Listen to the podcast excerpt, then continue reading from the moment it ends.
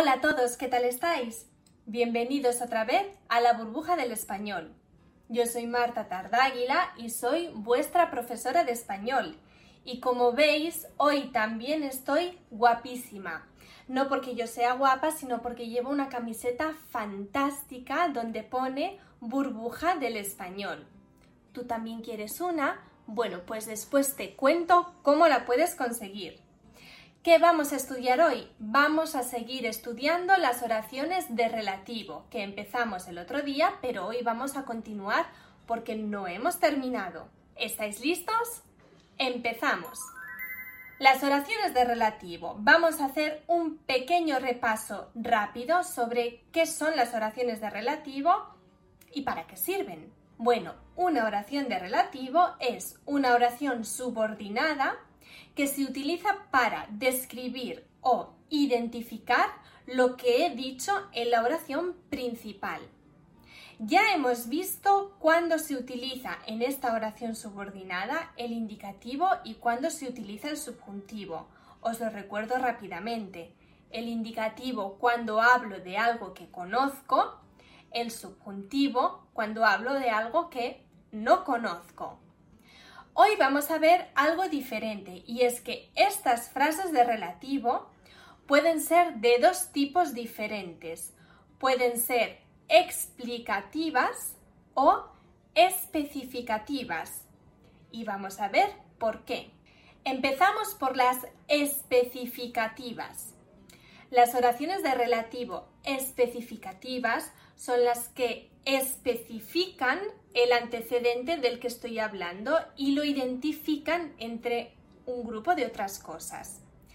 Es decir, cuando yo digo, por ejemplo, que quiero comprarme la camiseta que tiene Marta, esa oración de relativo que tiene Marta es una oración especificativa. Especificativa porque especifica cuál es la camiseta que me quiero comprar. Este tipo de oraciones no pueden suprimirse sin cambiar el significado de la frase. Porque si yo suprimo esta oración que tiene Marta, entonces yo no sé cuál es la camiseta que me quiero comprar. Por lo tanto, son, podemos decir, necesarias para entender el significado de la frase. Además, no se escriben con una coma, se escriben toda seguida. Quiero comprarme la camiseta que tiene Marta. Vamos a hablar ahora de las oraciones explicativas. Las oraciones subordinadas de relativo explicativas se utilizan para explicar algo sobre el antecedente que acabo de nombrar. En este caso yo estoy explicando, por lo tanto estoy dando un poquito más de información extra, podríamos decirlo así. Por eso, este tipo de oraciones se pueden suprimir y el significado de la oración no cambia, porque no es algo necesario para comprender el significado principal. Por ejemplo, podemos decir que Marta que es una profesora de la burbuja del español, tiene una camiseta muy bonita. Para decir que Marta tiene una camiseta muy bonita, no es necesario saber que es una profesora de la burbuja del español. Por eso, esta frase subordinada de relativo se llama explicativa. Y además, ¿habéis notado cómo la he escrito? La he escrito entre comas porque es una característica de esta oración. Por cierto, mientras que las oraciones de relativo especificativas pueden ir tanto en indicativo como en subjuntivo, dependiendo obviamente de lo que estoy diciendo, recuerda que las oraciones de relativo explicativas solo pueden ir en indicativo, nunca en subjuntivo. Antes de continuar, te recuerdo que en la burbuja del español puedes reservar clases individuales o grupales. Para apuntarte, utiliza el enlace que vas a encontrar en la descripción de este vídeo. Bueno, sigamos con el tema de hoy. Bueno, y ahora para terminar os voy a enseñar algunas frases que son oraciones de relativo con varios nexos. Ya sabemos que no solo podemos utilizar que, también podemos utilizar quién, dónde o preposición, artículo, qué, etc. Bueno, que me pierdo.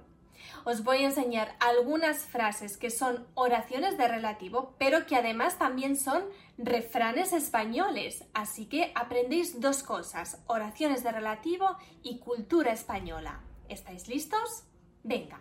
La primera frase es, quien bien te quiere, te hará llorar.